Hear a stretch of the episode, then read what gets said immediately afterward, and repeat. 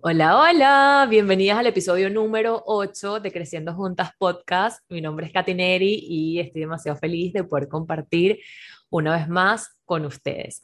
El capítulo de hoy se llama Piensa en ti, después en ti y de tercero en ti. Eh, ¿Y por qué traigo este capítulo acotación o, o, este tema de lo importante que es tomarnos como prioridad eh, antes de complacer a los demás? Porque la verdad es que ha sido una lección que he venido aprendiendo estos últimos meses del año y que ya me cayó la locha y lo entendí y dije que lo entendí, lo tuve que integrar para después compartirlo y me parecía importante compartirlo porque eh, me doy cuenta hoy desde, desde donde lo veo que el bendito tema de, de, la niña buena, complaciente, que logra todo perfecto, que hace todo bien, eh, el concepto de niña buena lo descubrí desde que estoy con Mar, pero ha sido un concepto que en verdad me ha marcado porque es como nos enseñaron a ser la niña buena, la niña buena que que no rompe un plato, que todo lo hace perfecto, que es perfecta, que complace a todo el mundo, que está impecable siempre, eh, todo eh, a costa de su salud mental, emocional y física, ¿no? Eh, y que eso nos está matando. ¿Por qué nos está matando? Porque si nos enfocamos en ser la niña buena, que todo es perfecto, todo lo cumple, eh, complace a todo el mundo, ¿qué pasa? Con nosotros, nos olvidamos y nos dejamos de últimas, dejamos de última nuestros deseos, dejamos de última lo que realmente queremos, dejamos de último nuestro cuidado personal, dejamos de último nuestra atención. ¿Y a qué nos lleva eso? A alejarnos cada vez más y más y más y más de la vida que queremos. Y como yo eh, quiero lograr una vida alineada a mí, a una vida que sea eh, eh, el producto de mis deseos y no de los deseos de la sociedad o los deseos de otra persona. Eh, y quiero tener una vida expandida, plena, que ya la estoy viviendo, pero obviamente siempre cuando llegas a un punto quieres más y eso está perfecto porque para eso venimos. Como yo estoy partiendo desde ahí y sé que ustedes también quieren una vida plena, feliz, eh, una vida que haya sido deseada por ustedes, les vengo a compartir que seguir con el complejo de niña buena, complaciendo a las demás personas antes que a ustedes, eh, lo que estamos haciendo es empujando nosotras mismas esa vida que queremos, eh, esa vida, eh, eh, poder cumplir el tan llamado propósito que venimos a hacer este mundo, ¿no? Eh, ¿Y por qué les traigo esta acotación? Bueno, porque en los últimos cinco meses de, de, mi vida han sido, han sido meses intensos. Bueno, la verdad, todo el año. El 2022 ha sido un mes súper intenso de mirar hacia adentro, de explorar, de conocerme, eh, de entender qué es lo que realmente quiero, porque el 2022 eh, arrancó con un deseo de cambio increíble, de, de, de, de realineación, de conocimiento, de despertar que ha sido intenso, pero he disfrutado cada minuto y cada segundo porque lo estoy viviendo y lo estoy viendo desde otras perspectivas, ¿saben? Como que de para qué me está pasando esto, que tengo que aprender de aquí para seguir avanzando y sin duda ha sido transformador.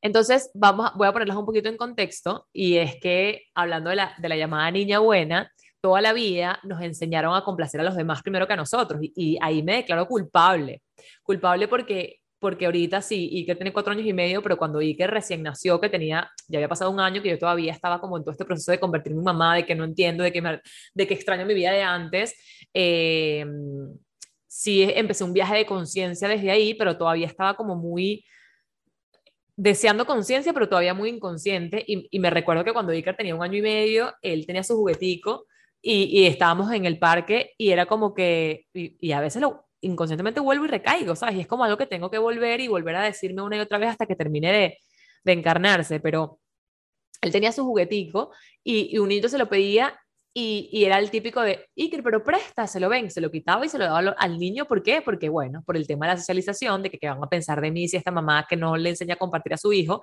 lo típico que nos pasa a todas eh, que hoy lo veo distinto. Yo veo como que no, si él no quiere prestar su juguete, que no lo preste. O sea, él todavía no sabe lo que es compartir y no lo tiene por qué aprender ahorita, lo va a aprender más grande cuando tenga mente. O sea, ahorita Iker, con cuatro años y medio, a diferencia de Antonella, lo puede pensar y racionalizar porque su cerebro ya está desarrollado para eso. Pero bueno, ese no es el punto del capítulo.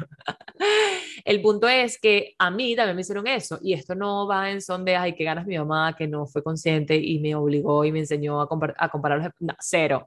Mi mamá fue quien fue, yo la elegí para que fuera mi mamá tal cual como es, eh, ella tenía las herramientas que tenía, punto. O sea, no se trata de culparse, ay, porque ese pasado para mí, sino entender como que, wow, en verdad sí me enseñaron a complacer a otros, los deseos de otra persona desde que tengo uso de razón. Y por eso tengo, como decimos en Resonance, esos senderos neuronales tan marcados que me llevan a actuar de forma automática sin pensarlo. Eh, y la verdad es que sí es cierto que desde que me convertí en mamá, empecé a darme cuenta de que ya no era tan sencillo complacer a todo el mundo, porque obviamente ya no solamente era complacer a Eduardo, sino además al bebé. Y era como que complazco al bebé, o sea, atiendo al bebé, que obvio, necesita de mí, intento complacer a Eduardo, no, no puedo, pues ¿y yo dónde quedo? Entonces ahí desde que, desde que me convertí en mamá empezó como que ese recorrido de empezar a, a, entender que también me tengo que poner a mí en primer lugar, que tengo que, o sea, que tengo que ver mis necesidades, pero sin embargo, hasta lo que me pasó ahorita, que me acaba de caer la locha las últimas semanas, que ya les voy a contar, eh, siempre caigo en el patrón de complacer primero a los otros por miedos y creencias que no entendía que eran hasta este momento y que seguramente seguiré descubriendo cosas, ¿no? Yo sé que les he estado como dando misterio, pero es que no puedo irme hasta allá si no paso por esto porque si no no van a entender nada. Eh, y, ¿Y qué pasa? Muchas veces llega un punto en que nos acostumbramos a actuar tanto por complacer a los otros que nos desconectamos de por completo de lo que realmente queremos. O sea, nuestro foco está tanto en complacer lo que quiere el otro que ni siquiera sabemos qué es lo que queremos. Y acá les voy con un ejemplo eh, eh, como físico, o sea, real para que ustedes entiendan. Miren, hace como cuatro meses, cuando yo estaba, había empezado todo este proceso ya de coaching con Mari y, y, ha sido, sí, estaba, sí, hace cuatro meses.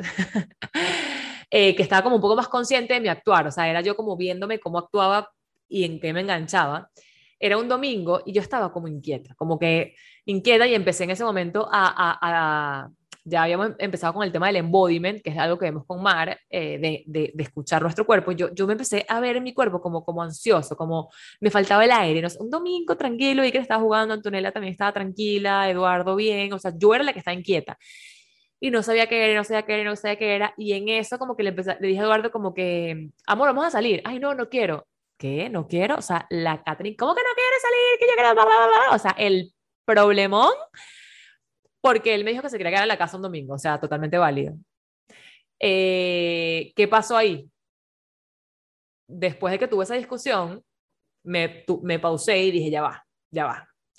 Esta discusión es culpa mía 100% porque ya yo estaba mal antes de hablar con Eduardo. ¿Qué es lo que quiero? Porque justamente estábamos trabajando, ¿qué es lo que quiero? En ese momento, ¿qué es lo que quiero? Yo lo que quiero es salir quiero salir porque siento que ya tengo toda la semana en la casa trabajando de casa, me siento como un poco, como un poco ahogada y estoy un poco frustrada porque no tengo amigas acá. En ese momento una de mis amigas se había ido, o sea, no tenía nadie con quien salir eh, para esparcirme y la única persona que puede acompañarme a salir para no salir sola es Eduardo. Quiero salir. Pero obviamente la manera en que se lo dije yo a él y la discusión como, como arrancó fue como desde el reclamo, sin serle clara con mis necesidades. Después de que yo me entendí, agarré y fue al cuarto y le dije, Edu, mi amor, en verdad, entiendo que no quieras salir, pero, ¿sabes? Estoy súper frustrada porque, ¿sabes? Le dije a, tal, a fulanita de tal y no puede, a menganita de tal y me canceló, ya me ha dicho que sí, ¿sabes? Sé que tú no quieres, pero me pudieses complacer, en verdad siento que lo necesito. Cuando yo descubrí qué era lo que yo quería, yo se lo comuniqué a él salimos y fue la tarde más feliz de la vida. ¿A qué voy con esto? Que yo he estado tan acostumbrada siempre como a complacer, a complacer, a complacer, que me desconecto de lo que yo quiero y después cuando voy a pedir eso que yo quiero, que no sé qué es lo que quiero, lo pido desde el reclamo y ocurre la pelea y es la realidad que nadie quiere. Entonces, cuando empezamos a, a conectar con nuestro cuerpo, obviamente, para escuchar los mensajes, conectar con, con el silencio para entender qué es lo que quieres y desde allí pedirlo, todo todo es demasiado diferente. Yo antes era la típica que cocinaba, limpiaba, o hacía todo lo de las casas porque a las mujeres, entre paréntesis, es lo que nos corresponde, hasta que me di cuenta que no y lo fui cambiando. Eh, y poco a poco, como les decía, he ido reclamando mis espacios eh, para mí y poniéndome a mí de primera, pero siempre, sabes, como que lo he ido viendo bien en el tema del hogar, como que pedirle los espacios a Eduardo, como que mi amor necesito esto, como que Iker, papi, entiende que ahorita estás con papá, ¿sabes? Como que lo he ido haciendo, pero justamente eh, estos últimos cinco meses me pasó algo, que bueno, me tenía que pasar para terminar de aprender la lección, eh, que en verdad me movió muchísimo y ha sido un camino de crecimiento exponencial eh, que me hizo ver en verdad qué tan arraigado tengo el, tema de complacer a otros y cómo eso me está alejando de vivir la vida que quiero, porque este 2022 mi, mi, mi deseo ha sido como que dar cada paso que yo quiero dar, que mi alma me pide y conectar con mis profundos deseos. O sea, como que esa ha sido la intención, conectar con mi esencia, con mi magia y desde ahí crear la vida. Como que esa ha sido la intención de todo mi año. Y bueno, me tuvo que pasar esto para, para ver de verdad en carne propia cómo no estaba poniéndome a mí en primer lugar, cómo por miedos que se me activan, que lo descubrí con resonance, con coaching, con todo, em, me estaban haciendo sostener este tema de complacer a los otros porque había una creencia y miedo de fondo. Ya les voy a explicar. Eh, pero antes de explicar, quiero leerles la cartica que me llevó a hablar del episodio de hoy. Esta carta es de la diosa Mamacocha, que es el agua, ¿sí? Les voy a leer para que ustedes entiendan. Y cuando, cuando me salió esta carta para el episodio del podcast, entendí por qué tenía que hablarles de esto. El exceso de empatía y estrés te ha provocado una oleada de emociones que sientes que amenaza con ahogarte. Ahora mismo tus sentimientos son ingobernables y puede que descubras que te cuesta manejarlo cuando proyectas los oscuros miedos que los acompañan sobre la pantalla de tu vida. La diosa Mamacocha dice que tu tarea ahora es apartarte, dar un paso atrás y permitir que tus sentimientos pasen a través de ti como el agua. Sin juzgarlos ni desaprobarlos, deja que tus miedos se desvanezcan a base de comprensión y de amor hacia ti misma. El mundo puede ser un lugar caótico y la inseguridad puede crear una inestabilidad a raíz de la cual la gente actúa de formas incomprensibles. Sube a un terreno más alto, di que no a todo enredo y espera, y ahora es el momento de responder cuando te sientas preparada, en lugar de reaccionar al calor de la situación. Permite que las aguas de la vida de la diosa Mamacocha te alcen y rodeen como hace el fluido del vientre de nuestra madre. Permite que esa agua sea amor.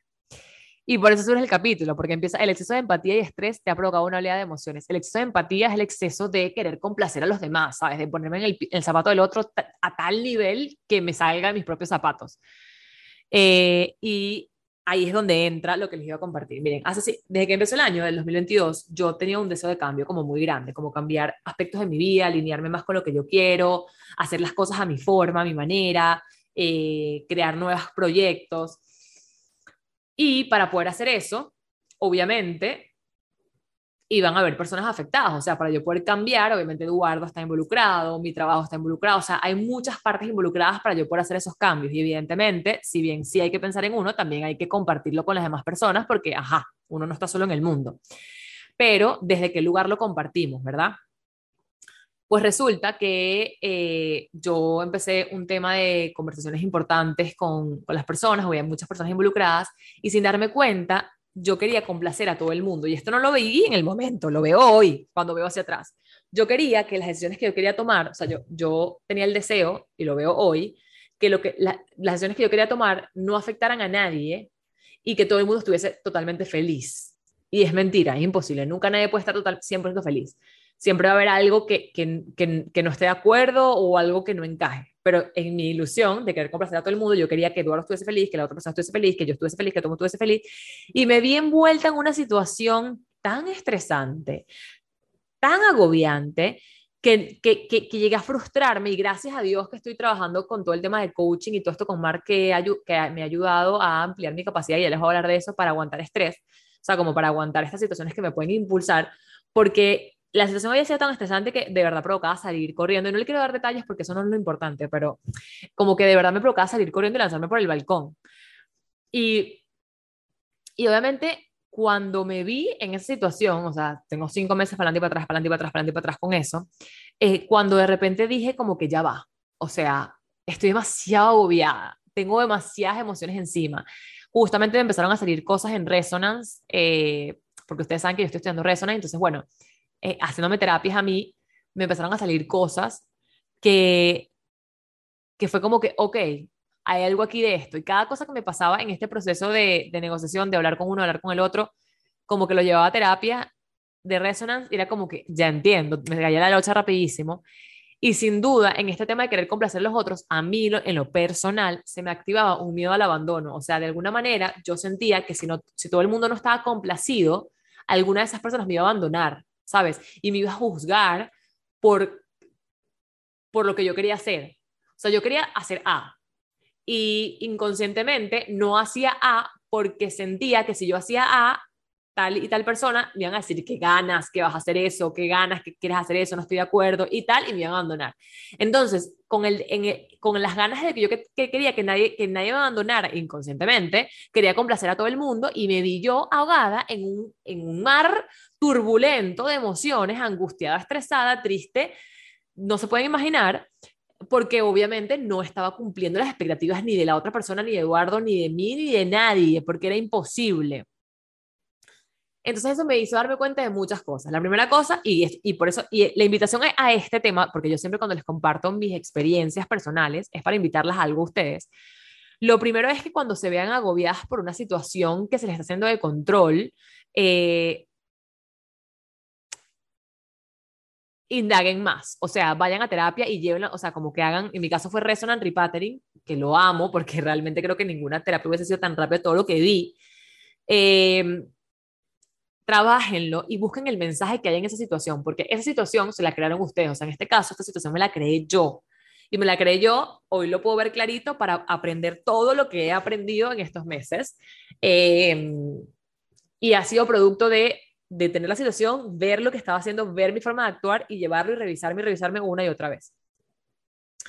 Entonces ahí fue cuando di un paso atrás y me empecé a preguntar qué me hizo llegar hasta aquí, qué tengo que aprender de esta situación. Y miren, para que hagan un resumen muy por encimita de lo que me di cuenta. Lo primero que me di cuenta es que cuando estoy hablando de una situación incómoda, cuando estoy enfrentándome con algo que no me gusta, me pongo totalmente a la defensiva para protegerme y no salir herida. Y eso lo, después en Resonance me di cuenta que era algo de mi papá cuando yo era chiquita, de que como él era muy cambiante, yo siempre estaba a la defensiva para protegerme y no salir herida. Y eso lo, ese sendero neuronal trazado en ese momento, como explican en Resonance, lo seguía aplicando en mis relaciones de ahora y todas las relaciones que yo tenía y todas las discusiones o las conversaciones intensas era desde la defensiva, ¿sabes? Como posición de, de, ataque y cuando alguien me hablaba, no ataque literal, pero ustedes entienden, cuando alguien me hablaba yo solamente estaba pensando en qué respuesta le iba a dar para tumbarle el argumento en lugar de entender a la otra persona, ¿saben? Como un tema de, a la defensiva.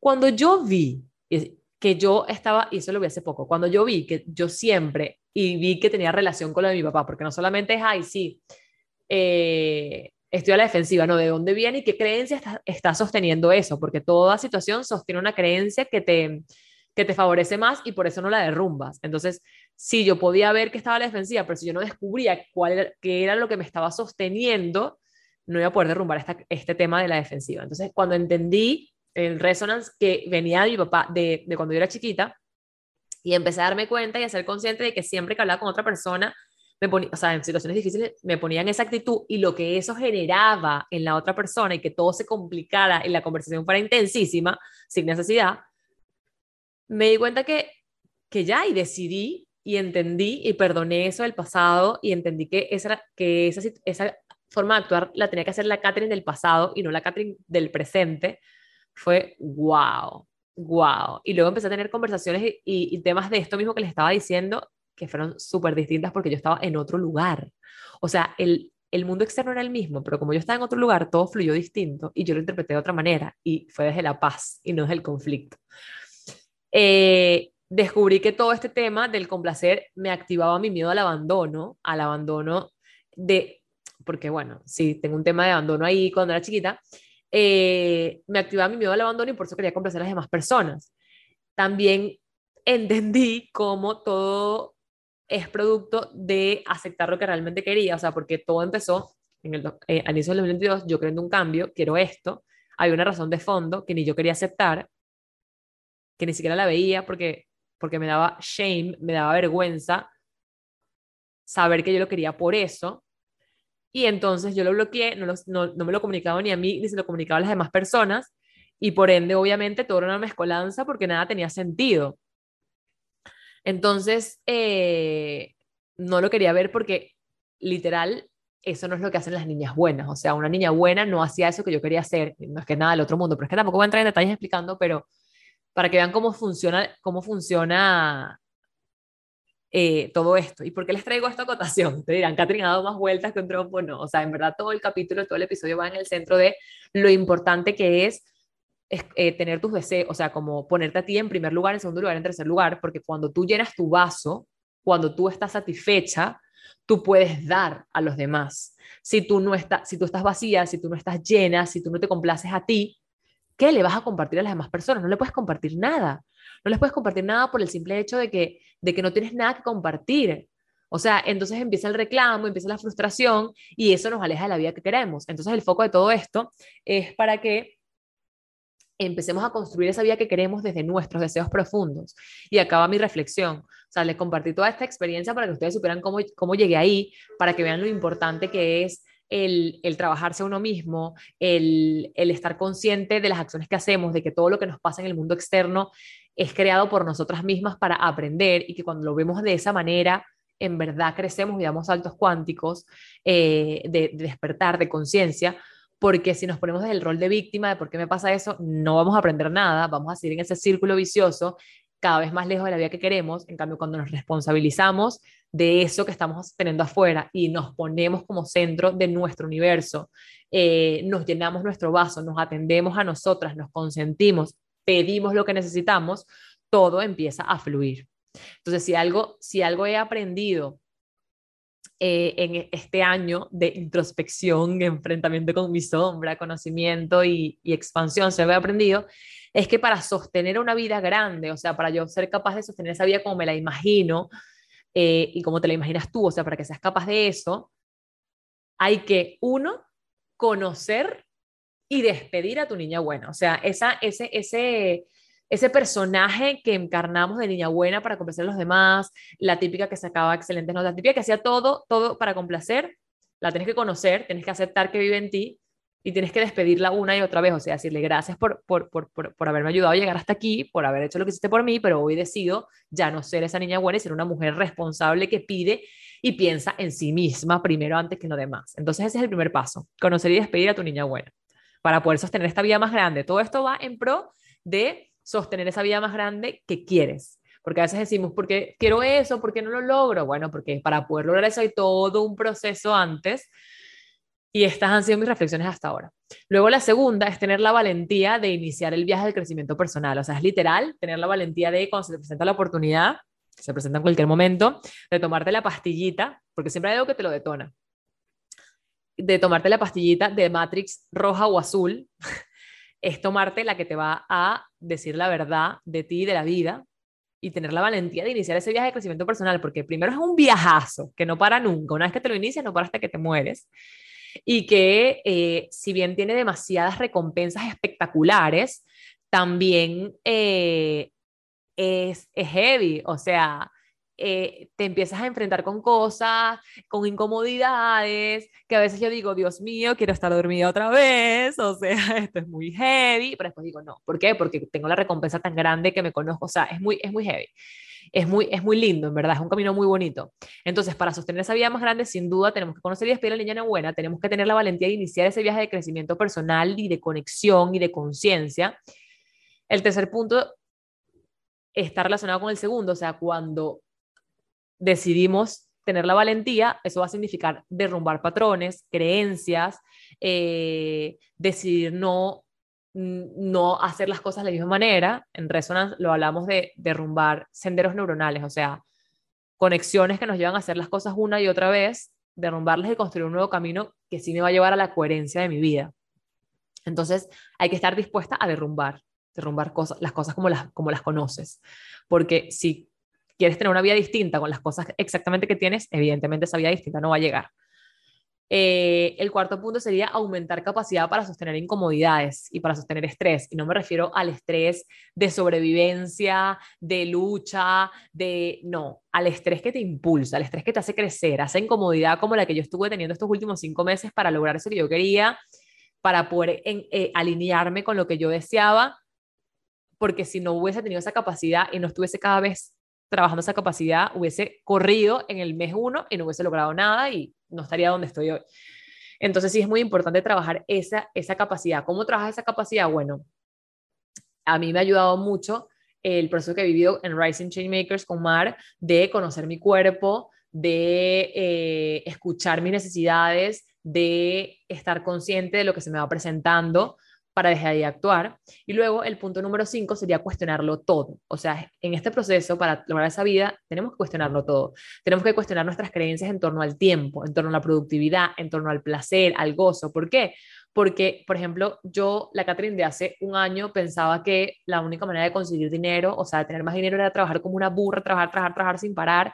Y si yo nunca me hubiese cuestionado esa creencia, no la hubiese podido derrumbar y, entender que claro que puedo tener una vida con mucha abundancia económica y teniendo placer y felicidad en ella también y disfrutar mi presente. Entonces tenemos que estar dispuestas a cuestionarlo todo. Entonces esos serían como que mis cinco consejos que parten de ponernos a nosotros en el primer lugar para sostener y crear esa vida que quieres.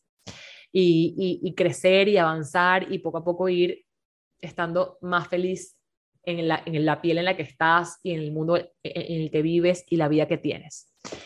Entonces, em, ese era mi mensaje de hoy. Este, este era el episodio que quería compartir con ustedes, que les recuerdo una vez más que es demasiado importante que te cuides a ti misma, que te pongas en primer lugar, que cuides tu cuerpo físico, comiendo bien, eh, haciendo ejercicio, haciendo actividad, no por, por cómo te ves, sino por cómo te vas a sentir, que cuides tu cuerpo eh, mental, que cuides tu cuerpo espiritual, que cuides tu cuerpo emocional. Recuerda que somos cuatro cuerpos, no solamente se trata de comer bien y hacer ejercicio, se trata de, de atenderte, de, de, tener momentos de placer, de conectar con otras personas, de nutrirte.